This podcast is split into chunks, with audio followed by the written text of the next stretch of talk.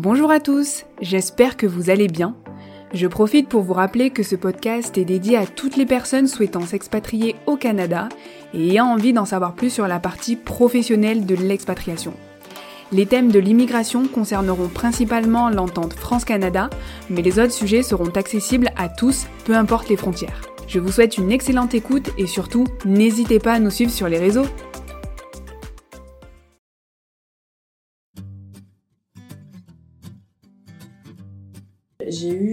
Eu quatre semaines euh, vraiment où j'ai pu profiter, rencontrer du monde et du tout au tout, la vie s'est arrêtée.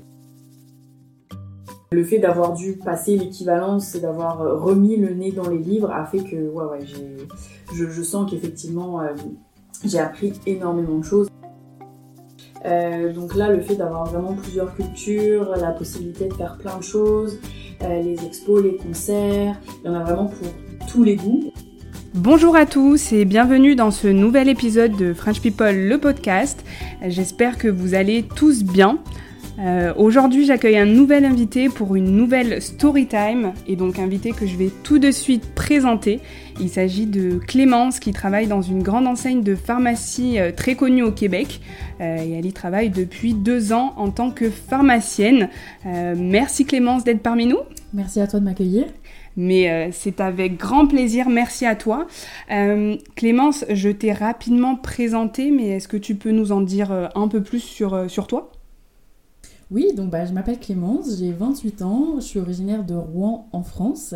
Je suis arrivée au Canada en février 2020 et donc c'est ça, je travaille comme pharmacienne depuis à peu près deux ans dans une pharmacie très connue du Québec on va taire euh, le nom.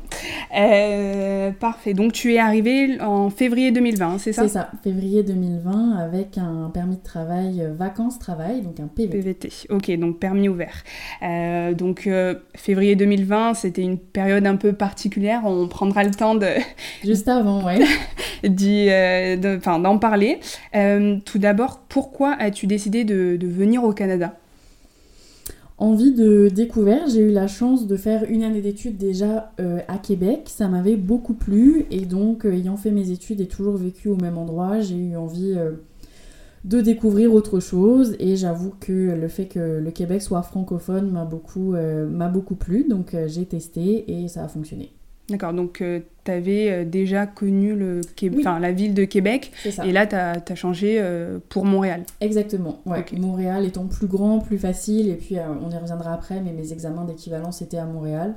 Donc plus facile pour moi d'aller euh, d'aller ici. D'aller ici, ok, super. Euh, parfait. Alors oui, euh, je voulais revenir à cette période assez particulière.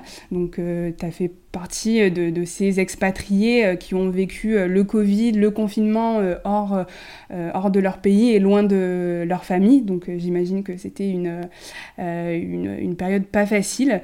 Est-ce que tu peux nous raconter comment tu as vécu euh, cette période d'expatriation euh, pendant le Covid euh, J'imagine que c'était hyper angoissant.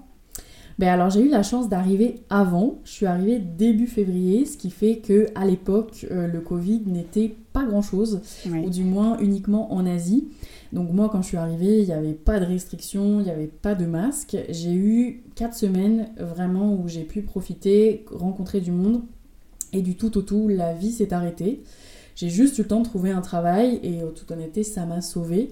Le fait de ne pas faire de télétravail et donc de sortir de chez moi pour aller travailler en pharmacie et euh, en plus de faire un métier considéré comme essentiel faisait que j'avais le droit d'être dehors, de me promener. Alors certes seule, mais au moins je pouvais sortir et c'est euh, ça. Ben, les quatre semaines avant le confinement et le fait d'avoir un travail, c'est ça qui a sauvé euh, le début de mon PVT.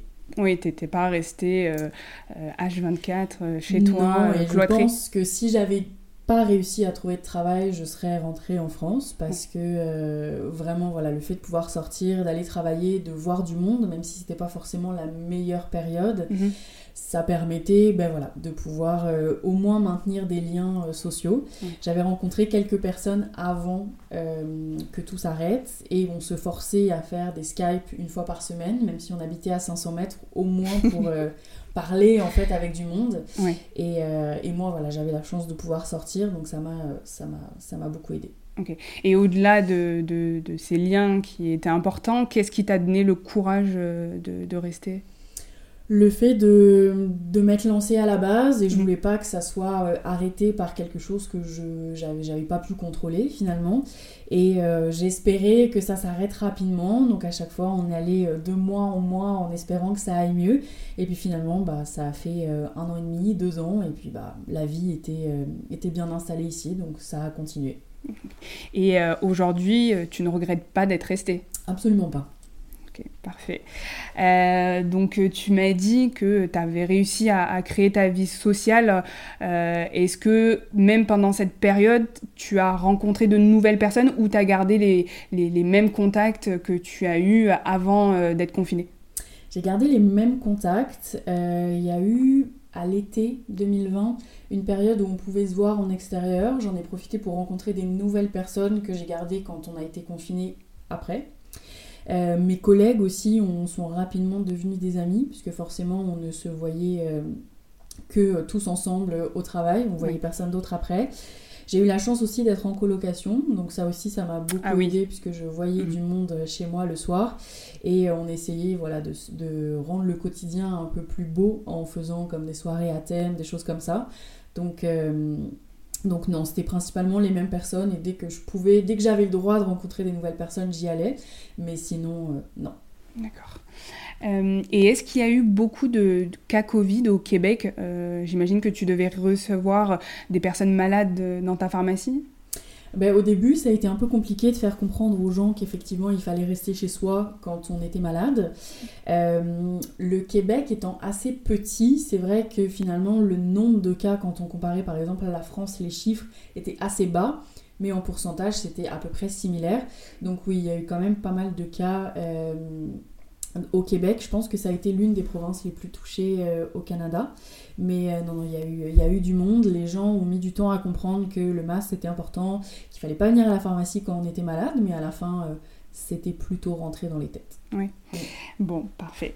et est-ce que les mesures ont été strictes dans la province du Québec? Il me semble que c'est quand même la province où les restrictions ont été les plus dures. Est-ce que je me trompe? Non, non, non, non, euh, tu as complètement raison. Effectivement, le Québec, ça a été assez strict. En fait, toutes les mesures adaptées en France arrivaient pour le Québec trois semaines plus tard. Euh, il y a eu des restrictions au niveau des déplacements par rapport aux, régions en fait, du Québec qui étaient plus ou moins touchées par la Covid.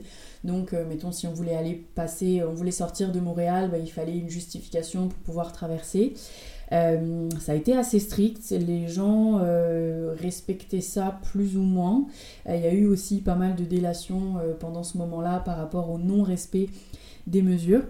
Mais oui, oui, le Québec a été, le Québec a été assez strict par rapport à tout ça, surtout par rapport au rassemblement à l'intérieur, par rapport aux fêtes, où à un moment, l'interdiction de rassemblement a été annoncée deux jours avant Noël. Ah oui, donc euh, très compliqué. Très euh, compliqué. oui, frustrant quoi. Un peu. Et euh, tu m'as parlé de délation suite au non-respect des, des, lois et restrictions. Est-ce que c'est un peu la culture ici? Un peu quand même, ouais. C'est vrai que le, le fait d'avoir un peu en tête que tout le monde respecte la loi fait que les personnes qui la respectent pas peuvent être assez facilement dénoncées. Euh, c'est vrai qu'il y avait un site où on pouvait dénoncer comme des rassemblements. Euh, ah oui, carrément. Ouais, ouais, il y avait un site internet où on pouvait comme prévenir la police pour dire qu'il y avait des personnes qui se rassemblaient euh, en contexte de Covid et qu'ils étaient plus que ce qui était autorisé.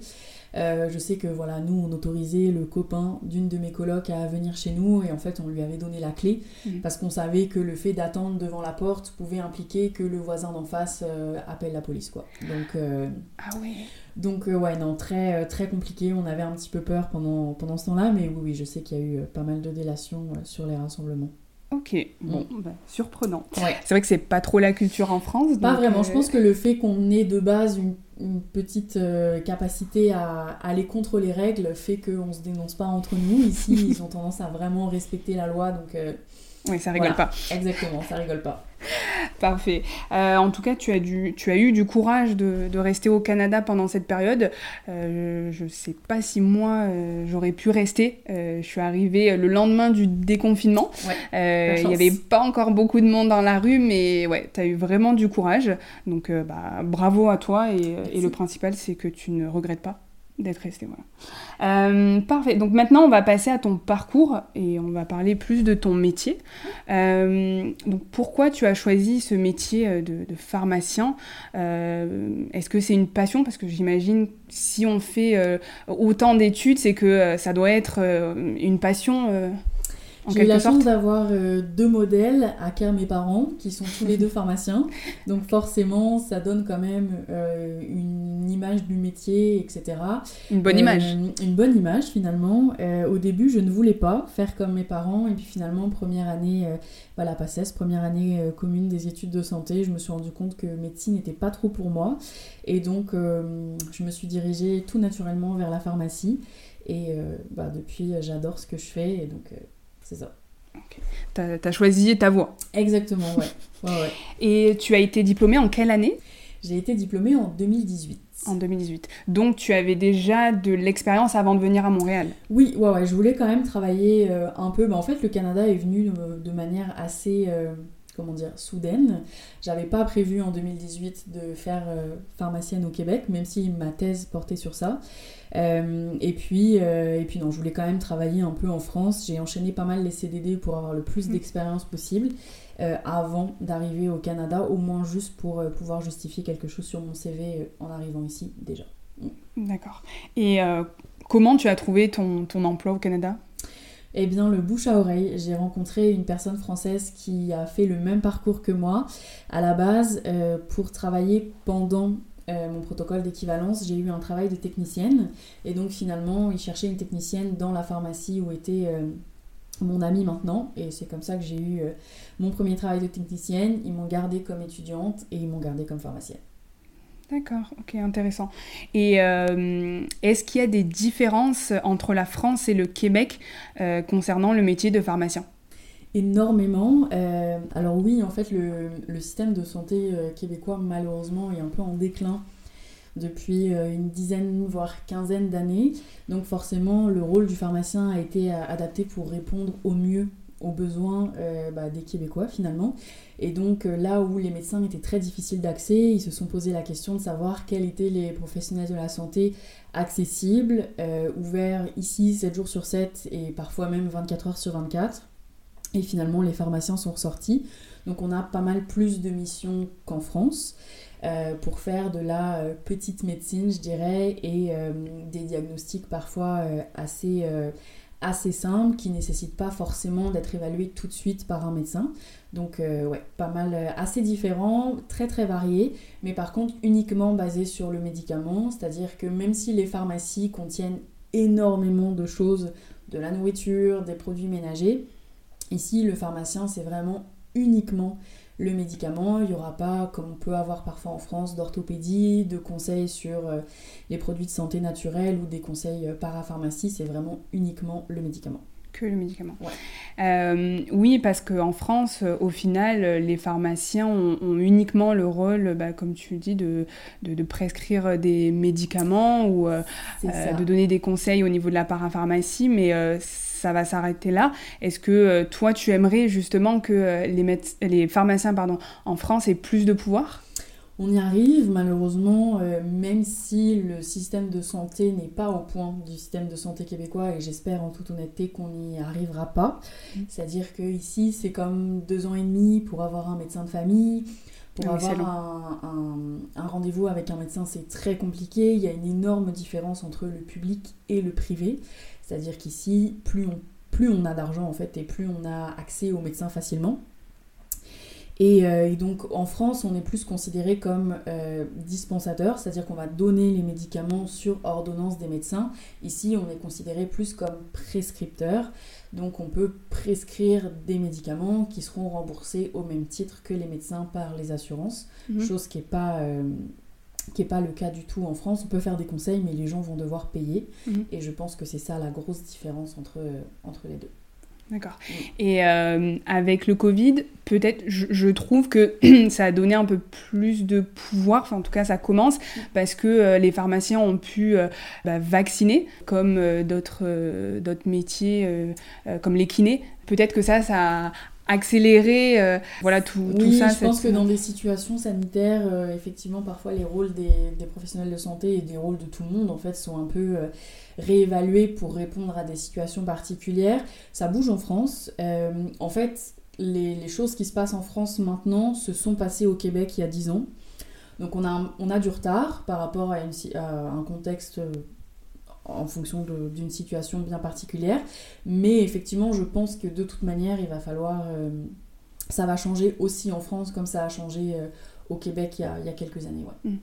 Et euh, tu as souligné une chose importante, parce qu'en France, on ne se rend pas compte, hein, parce qu'il y a beaucoup de choses qui sont euh, gratuites, mm. euh, mais on a quand même un bon niveau de, de santé, un système de santé.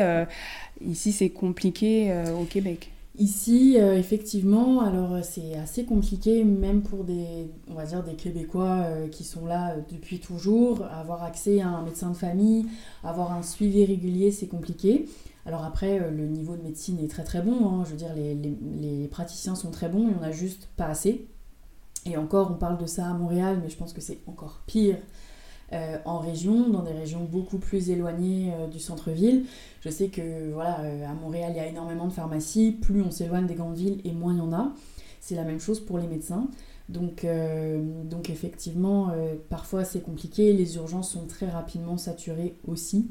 Et effectivement, euh, la, prise en charge des soins en général, par exemple, je pense aux soins dentaires qui ne sont pas du tout pris en charge par, euh, par exemple, la RAMQ, donc l'assurance euh, médicale du Québec. Et nous, expatriés, on, a, on bénéficie quand même de la gratuité sur bah, justement certains soins parce qu'on on a une assurance privée obligatoire. C'est ça. et ça, ça facilite quand même pas mal les choses. Ouais. Et euh, tu me parlais de la RAMQ, qui est le l'équivalent de, euh, de la sécurité sociale. Euh, et ça, c'est que maintenant que les personnes qui ont un permis jeune professionnel, pas les PVTistes. C'est ça. Moi, pendant mes deux premières années, je n'ai pas pu bénéficier de la RAMQ. Je l'ai eu uniquement quand je suis passée avec mon permis de travail fermé, donc avec un employeur officiel qui a comme payé pour que je puisse rester. Et c'est qu'à partir de ce moment-là que j'ai pu avoir la RAMQ. Avant, je sais que si j'avais euh, dû aller aux urgences, j'aurais dû payer avant d'être prise en charge et, euh, et, en espérant que ça soit pas trop cher parce que malheureusement et par les groupes Facebook on voit certaines personnes qui se retrouvent à avoir un échéancier avec euh, les centres hospitaliers de plusieurs dizaines de milliers de dollars. Malheureusement. Est-ce que quand même cette expérience t'a permis euh, d'apprendre des, choses Est-ce que ça t'a fait évoluer euh, au niveau de tes compétences? Complètement, complètement. Euh, l'approche pharmacie clinique, donc vraiment l'approche de prescrire quelque chose, de pas poser des diagnostics, mais vraiment d'être autour du médicament, c'est vraiment moi ce que j'aime le plus. Et ce que je regrette aussi parfois en France, c'est-à-dire à force de s'éparpiller un peu partout, on est moins focus sur le médicament chose qui est le cas ici. Et donc, euh, point de vue pharmacie clinique, prise en charge, et le fait d'avoir dû passer l'équivalence et d'avoir euh, remis le nez dans les livres a fait que, ouais, ouais, j'ai, je, sens qu'effectivement, euh, j'ai appris énormément de choses et ça, pour le coup, ça me sera bénéfique pour, pour la suite. Pour la suite, ok, parfait. Et est-ce que tu peux me donner une, la fourchette de salaire que perçoit un pharmacien, on va dire la moyenne? Euh, ben, ça va dépendre de là où on travaille. Euh. Je te dirais que en tout tout début de carrière, mais on peut monter assez rapidement, ça serait entre 60 000 et 160 000 euh, dollars. À Montréal, la moyenne c'est autour de 115 000 dollars à l'année. Et ça c'est plutôt un très bon salaire. Effectivement, un très très bon salaire. Ouais, ouais, c'est un, un très bon salaire. Plus qu'en France, c'est sûr.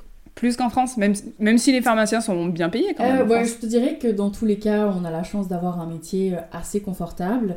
Alors ça, c'est avant les impôts. Euh, je paye plus d'impôts ici qu'en France, mais, mais non, dans tous les cas, ça reste, ça reste très confortable. Alors chose ici, c'est qu'on travaille 7 jours sur 7 et c'est 40 heures semaine, là où en France, on va dire qu'il y a un petit peu plus de confort, on fait un petit peu moins d'heures avec plus de vacances, mais en tout cas, dans tous les cas, je n'ai pas à me plaindre. non.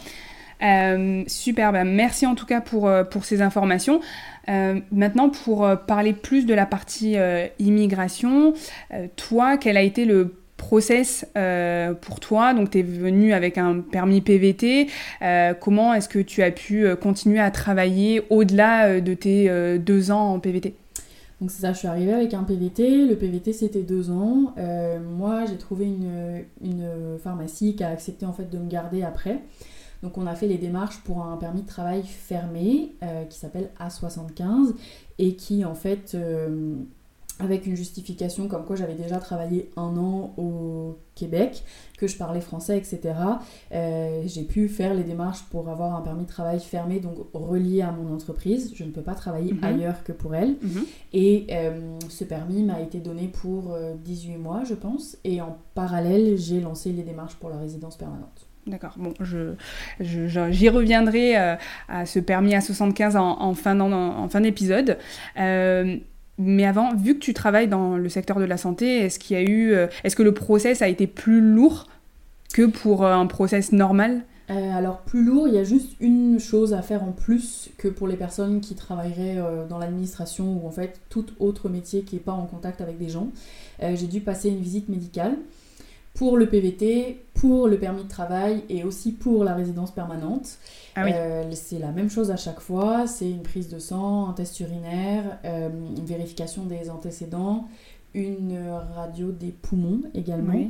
Et euh, c'est la seule chose qu'on demande en plus pour justement ne pas avoir cette mention sur le permis de travail comme quoi on ne peut pas travailler dans le milieu de la santé. D'accord. Et il y a aussi quand on travaille avec les enfants. C'est c'est tous les métiers de la santé, travail, le travail avec les enfants, donc tout ce qui va être prof, puériculture, etc. Euh, et je pense que c'est ouais, c'est tout. Mm. Ok. Et euh, alors, qui dit euh, santé dit métier réglementé. c'est comme, moi je sais que dans mon travail, on, on a ce cas-là pour les métiers de la construction les équivalences de diplômes. Euh, c'est un long parcours. Est-ce que tu peux nous expliquer un peu comment tu as réussi à, faire valoir ton métier, euh, ton, diplôme français ici au Québec? Donc quand je suis arrivée, mon diplôme ne valait rien du tout.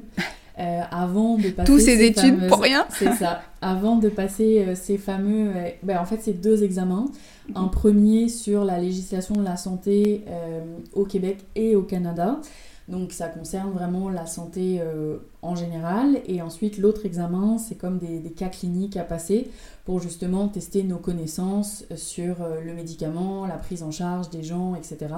Donc ça, c'est vraiment des petites stations de 7 minutes de tout ce qui pourrait arriver dans une pharmacie. Donc un conseil, une ordonnance, un calcul de dose ou des médecins qui nous appellent pour avoir euh, des conseils ou savoir ce que ce qu'on pourrait faire par rapport à une situation donnée. Euh, il faut avoir validé ces deux examens-là euh, et ensuite on doit faire un stage de 600 heures, ce qui fait à peu près 15 semaines à 40 heures semaine, non rémunéré.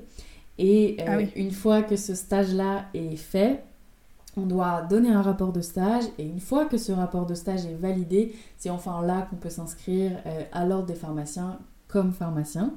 Donc euh, il y a deux sessions par année euh, pour les examens qui ne sont absolument pas euh, coordonnés. donc c'est ça, y a une, on peut passer l'examen de les petits cas au mois de mai et au mois de novembre. Et l'autre examen, c'est au mois de septembre et au mois de février. D'accord. en prenant en compte tes 15 semaines de stage et, l'obtention de, de bah, ton, ton inscription pardon, à l'ordre euh, des pharmaciens, ça t'a pris euh, combien de temps? Euh, J'ai passé mon premier examen au mois d'août 2020, le deuxième au mois de novembre 2020. les deux examens étaient validés, etc. Et mon stage a été commencé au mois de janvier. Et je me suis inscrite à l'ordre des pharmaciens au mois de mai 2021. Donc techniquement, on va dire de septembre 2020 jusqu'à mai, 2021. C'est quand même long et tu m'avais dit un petit peu en off euh, le prix de tout ça. Oui, ben forcément, euh, l'immigration est un business, euh, l'éducation en est un aussi, donc quand on combine les deux, ça monte très rapidement. chaque examen est payant, chaque étude de dossier est payante aussi. Je pense qu'en tout et pour tout, ça coûte 5 6 000 dollars euh, de passer euh, l'équivalence. Alors certes, quand on parle du prix, tout le monde nous dit que ça sera euh, remboursé rapidement après en tant que pharmacien, certes, mais il faut quand même les débourser sur le moment. Et ça, c'est sans les frais de l'immigration à côté, donc les frais du PVT, les frais de visite médicale euh, et, moi, je n'ai pas pris de prépa pour préparer euh, l'équivalence. Mais si on rajoute euh, la prépa, on faudra rajouter comme 1500 dollars de plus. Ah oui. Mais, mais au final, tu regrettes pas d'avoir fait tout ce chemin? Non, absolument pas. Je suis très très contente. c'est une grande fierté aussi d'avoir réussi du premier mhm. coup.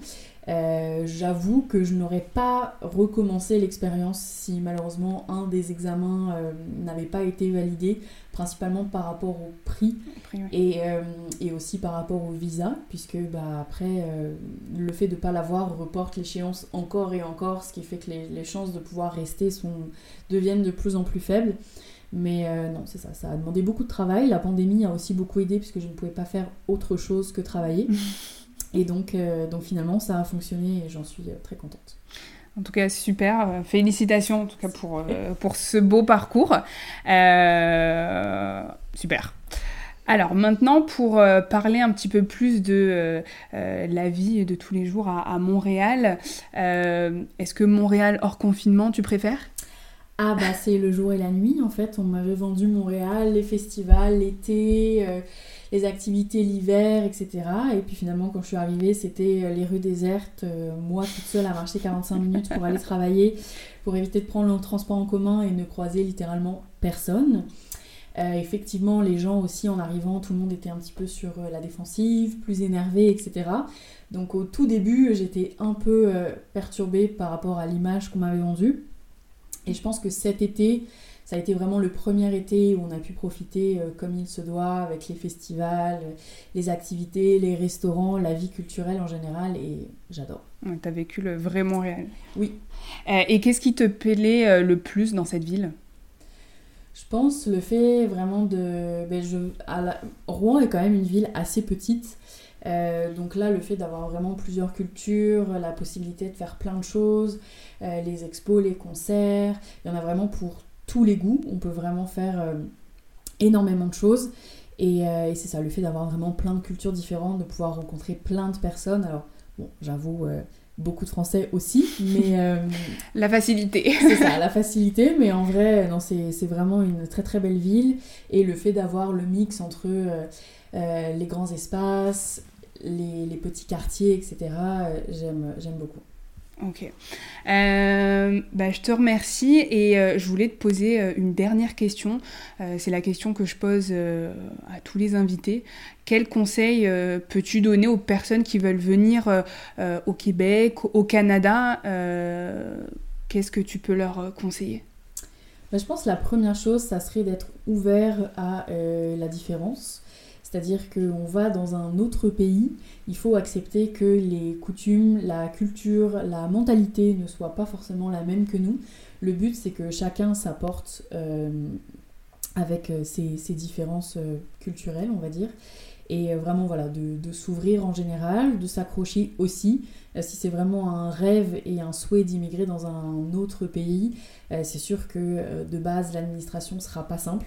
Donc de s'accrocher et puis bah, de profiter à fond des, belles expériences euh, euh, proposées. Ok. Et quelle est la suite pour toi? Est-ce que tu restes au Canada? Qu'est-ce qu'on peut te souhaiter pour le futur?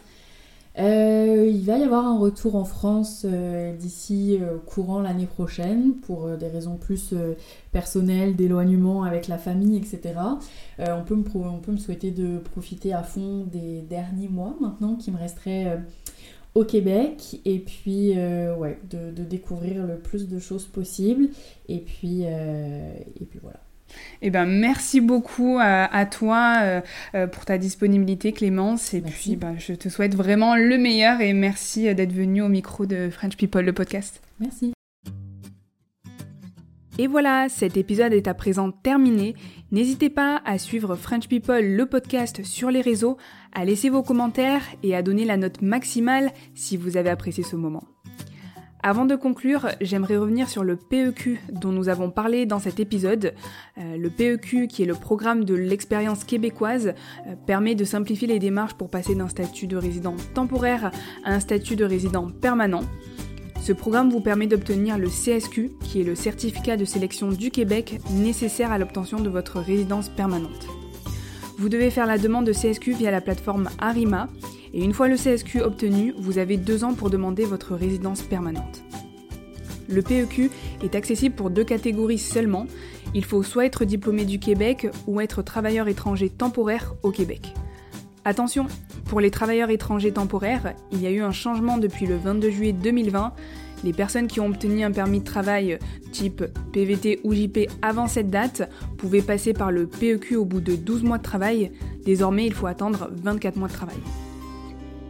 Si votre permis de travail se termine avant d'avoir reçu votre résidence permanente, que vous avez obtenu entre-temps le CSQ et que vous résidez toujours au Québec, vous pouvez faire une demande de permis fermé à 75, ce qui vous évitera de rester sur le territoire canadien de façon illégale. Même si c'est un permis fermé, vous pouvez facilement changer d'employeur. Pour accéder à la résidence permanente, il existe un autre programme qui s'appelle le PRTQ, le programme régulier des travailleurs qualifiés. Nous en parlerons dans un autre épisode.